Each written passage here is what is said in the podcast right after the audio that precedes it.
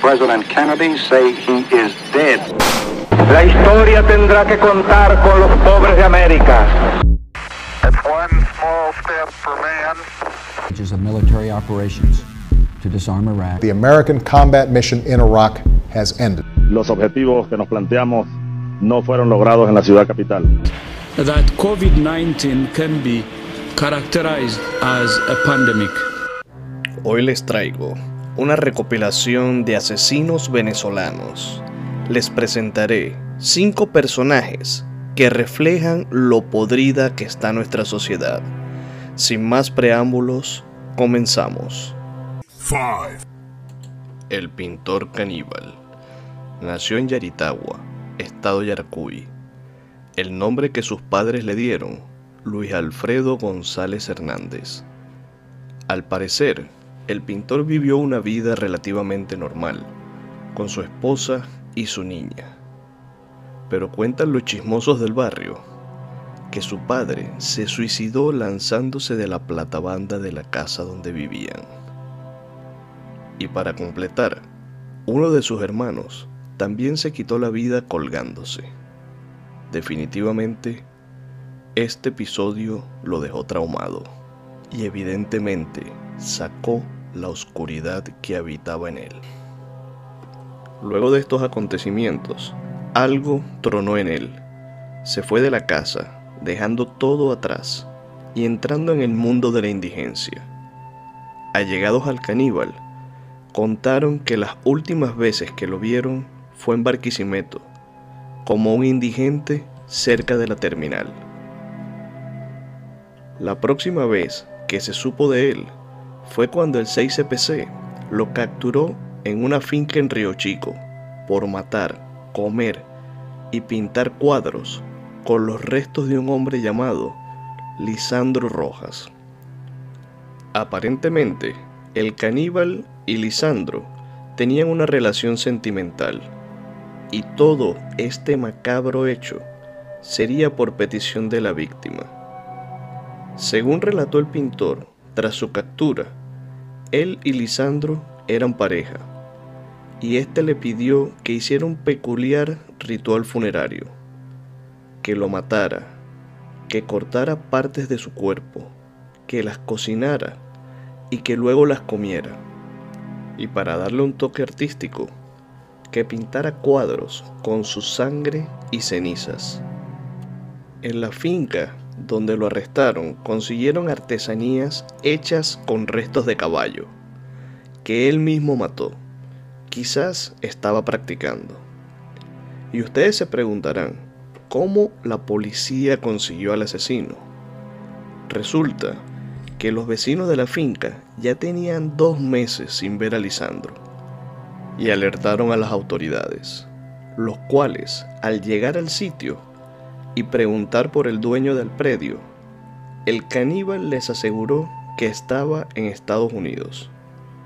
Luego de ingresar a la finca, consiguieron restos humanos y la identificación de una mujer que lo que hizo fue abrir más interrogantes sobre este asesino.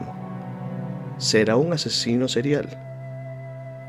Pero bueno, estas interrogantes nunca serán investigadas. ¿Saben por qué? Porque así somos en Venezuela. El monstruo de Marera. Argenis Ledesma, oriundo de Ciudad Bolívar, sirvió en el ejército entre 1967 y 1969. Formó parte del escuadrón antiguerrilla. Luego de eso, se retiró de la institución castrense y decidió ingresar en la Policía Metropolitana, en la cual se destacó alcanzando el rango de distinguido. En esos años, se mantuvo en la zona de Marera, en Caracas.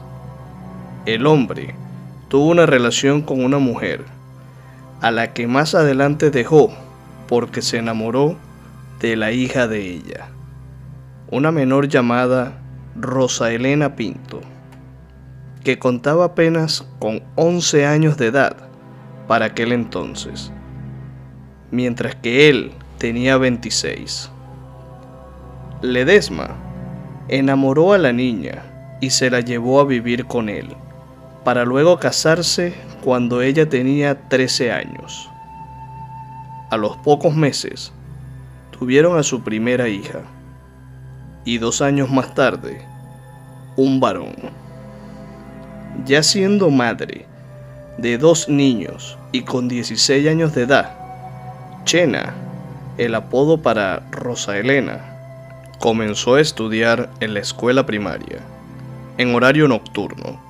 Desde ese momento comenzaron los conflictos. Rosa Elena desarrolló una amistad con tres jóvenes de la escuela. Douglas Nieves, que en aquel entonces tenía 17 años. Efraín Erausquín, de 16. Y Martín Mijares, de 14. Los cuatro muchachos comenzaron a asistir con más frecuencias a las fiestas y rumbas por el sector, provocando la ira de Ledesma que golpeaba a su esposa y discutía también con los chicos. La joven terminó dejando al funcionario. A pesar de que todavía estaban casados, comenzó una relación sentimental con Martín.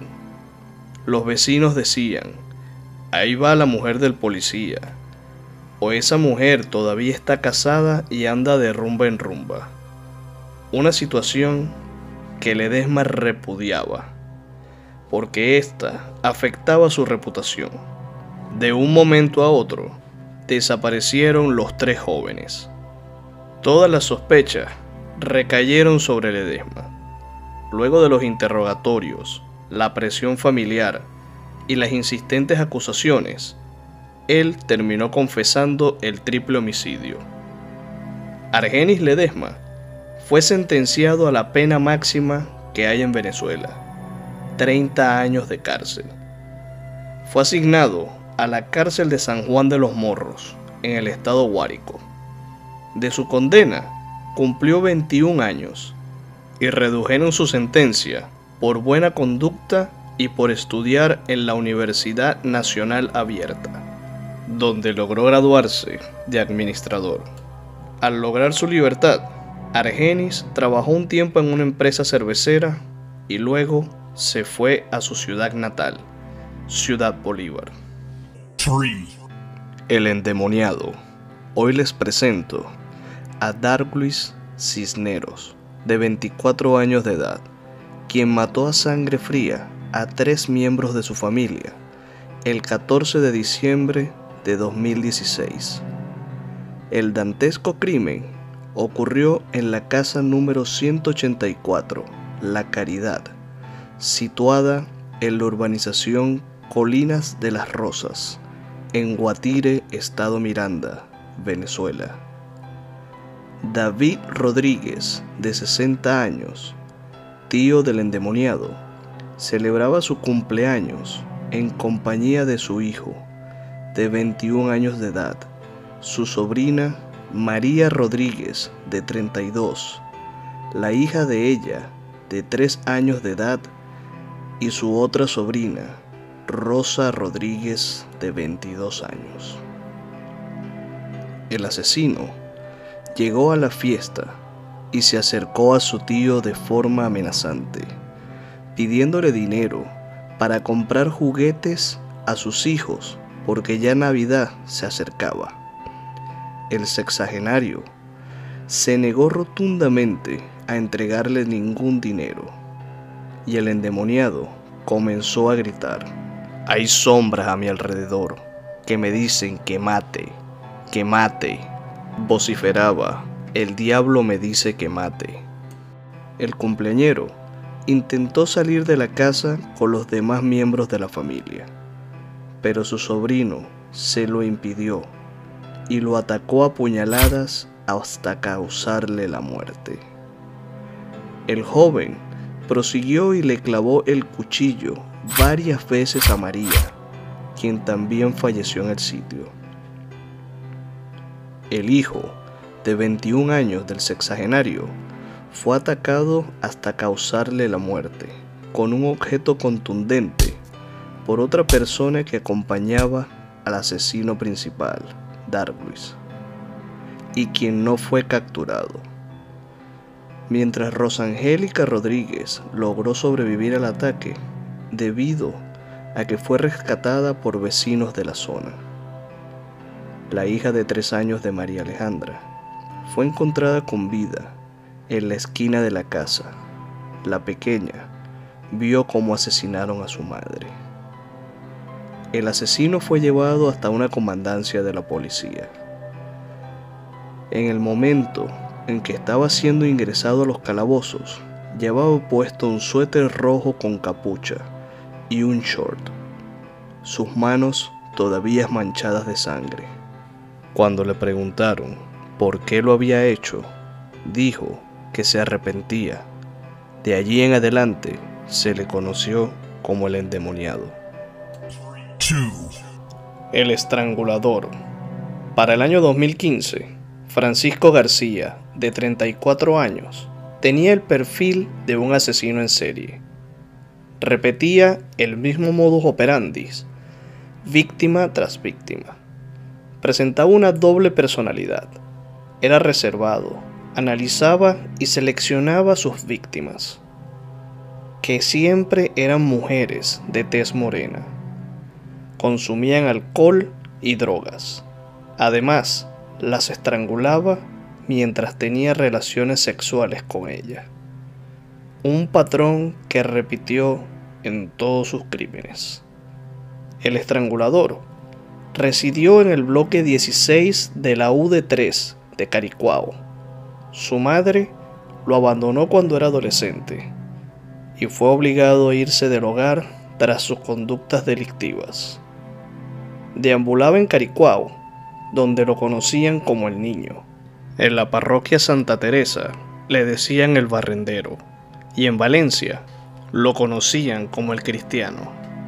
Sus víctimas fueron identificadas como Zuleima Echenique, de 56 años, quien era una mujer de la calle.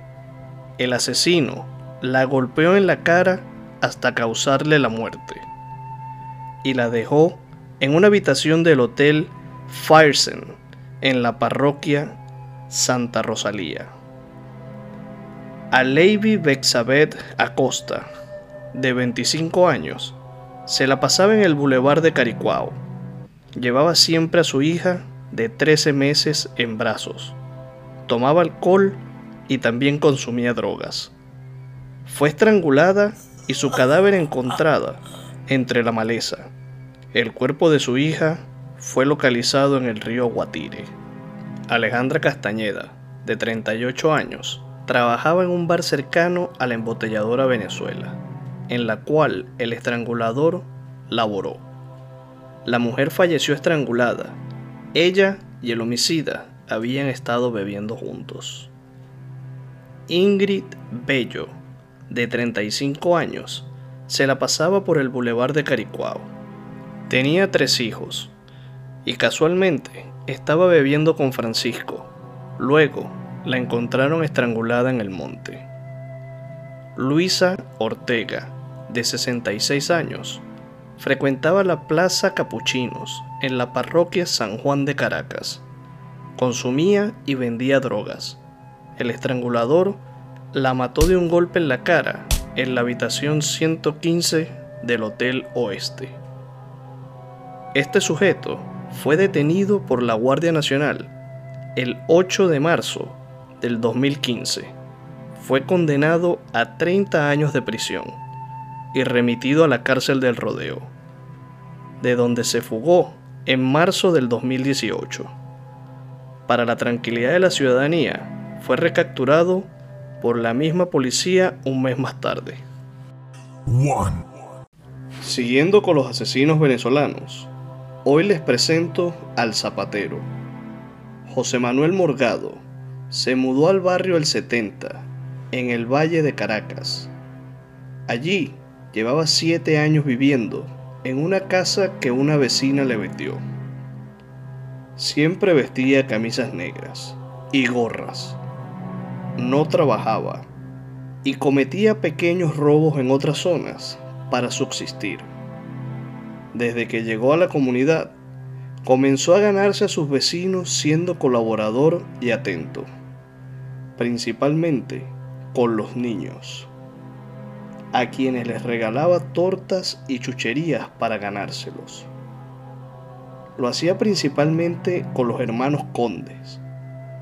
Roxana Conde, de 10 años. Yuangeli Conde, de 4 años. Jonas Conde, de un añito de edad. Los tres hermanos vivían con su madre en una vivienda cercana a la del zapatero. El hombre frecuentaba la casa de los hermanos, ganándose su confianza. Y ante la ausencia del padre, quien estaba detenido en un comando de la Guardia Nacional por delitos de robo y presunta amenaza contra una menor de edad.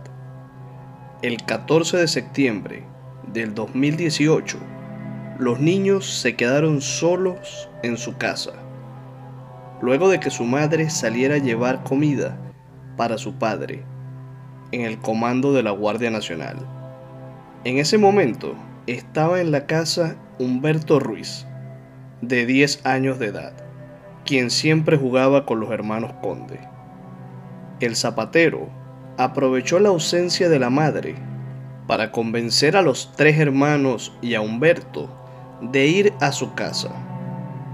Ya en el sitio, abusó sexualmente de las niñas y luego asesinó a sangre fría a los cuatro niños a golpes con un arma contundente para luego huir de la escena. Ante la desaparición de los menores, Wilfredo Ruiz, padre de Humberto, comenzó a buscarlo en compañía de los vecinos. En medio de la búsqueda llegaron a la casa del zapatero y encontraron una escena terrorífica. En la cama, el cadáver de Jonas y los cuerpos desnudos de sus hermanas. Detrás de una cortina se hallaba Humberto sin vida. Funcionarios del 6CPC trabajaron sin descanso para que este monstruo no dejara más víctimas a su paso. Las investigaciones los llevaron a un sector ubicado en la carretera Cuba-San Casimiro, en el estado Miranda, donde se mantenía escondido el sospechoso. Allí falleció en un enfrentamiento con el 6CPC. Luego de su muerte, se conoció que antes de llegar a Caracas, vivió en San Casimiro, donde también abusó sexualmente de otros menores. Díganme, ¿qué les pareció este popurrí de asesinos? Dejen en los comentarios si conocían alguno de estos monstruos o si conocen algún otro que debería unirse a esta lista.